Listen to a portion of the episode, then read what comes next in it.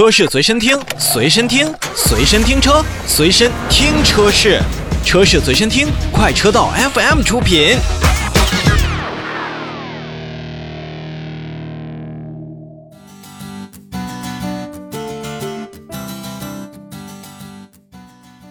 我们来看新车，好久不出新车的斯巴鲁呢，最近也是推出了2021款的斯巴鲁 XV。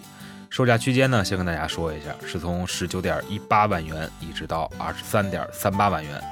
车型呢，说实话，在外观包括整个的内饰布局上没有特别多的变化，基本上呢是在部分的配置上进行了一些优化升级。而且呢，斯巴鲁也是玩起了色彩营销，推出了比较多的车身颜色供大家来挑选。不知道这样的做法能不能让？沉寂很久的斯巴鲁 XV，包括整个斯巴鲁品牌重新获得消费者的青睐。好，那咱们首先看一下它具体的一些变化吧。刚才也说了，外观方面呢，新车和现款车型的差别并不是特别的大，基本上呢还是原先 XV 那样的风格，而且呢在高配车型上。有 LED 大灯组，但是低配车型和中配车型啊，这说白了还是卤素的板灯。新车从车头包括车身结构来看呢，确实没有太多的这种细节化上面的优化处理。从整个的这种感官上看啊，真的斯巴鲁 XV 已经落在了时代发展脚步的后边了。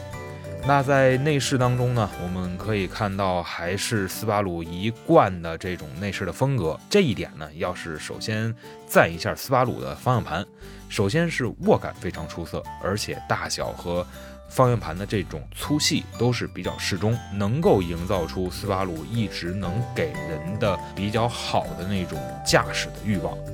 但是由于是贴近了斯巴鲁的传统，那现在时下流行的东西可就跟斯巴鲁 XV 包括这个品牌就不搭边了。比如说，大家现在都在非常流行做的两块液晶屏的联动，斯巴鲁的仪表盘可不是液晶的，中间确实有液晶屏幕，但那已经是十年前的一个产物。而且呢，斯巴鲁在整个的中控，尤其是咱们现在常说的车机人机互联的这一方面，基本上都是在产销地来进行后装，并不是原厂就有出厂。所以在我们看到的斯巴鲁森林人啊、斯巴鲁 XV 身上的中控大屏，略微就有一些山寨，而且车机的这种连接的效果，包括车机的一些应用，那体验也不是特别的出色。好在呢，这次斯巴鲁也是给了刚才我们提到的色彩上的一些营销。好在呢，高配车型呢是拥有自己的专属的配色。你比如说黑色座椅搭配藏蓝色的一个元素，嗯，还算是给 XV 有了那么一点所谓高配车型的味道。在整个的斯巴鲁的车型身上啊，除了水平对置的发动机是引以为傲之外，那这个全时四轮驱动技术可是非常不错的。XV 还是全系标配了斯巴鲁的智能驾驶提升系统，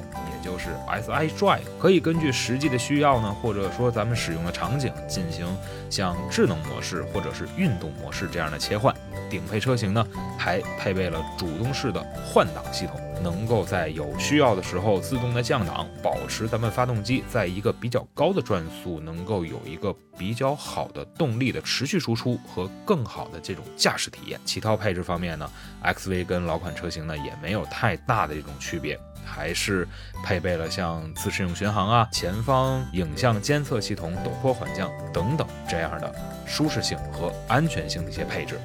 动力方面，不得不说，斯巴鲁这几年的动力发展研发真的也是落在了后边。虽然也是水平对置四缸发动机，但是用了2.0升，我们依旧是非常熟悉的154匹马力和196牛米。虽然有混动的系统的智行版车型呢，呃，也是加入了这种电动机的组合，但说实话，这一套混动系统在实际的使用当中，并不如咱们想象中的那么出色。所以说，有了多种颜色加持的新款的 XV，说白了，还是在外观的颜色方面有了更多的这种改变，但是在内里方面，还真的是没有太多的提升。你说现在花二十万元左右能够买到什么样的车型？真的挑选的余地和选择有很多。而斯巴鲁从十几年前年销量可以接近十万台的这么一个进口品牌销量的王者地位，到现在没落到路人好像都不愿意多看它一眼的感觉。所以，XV 之路或者说是斯巴鲁之路，还真是比较难走了。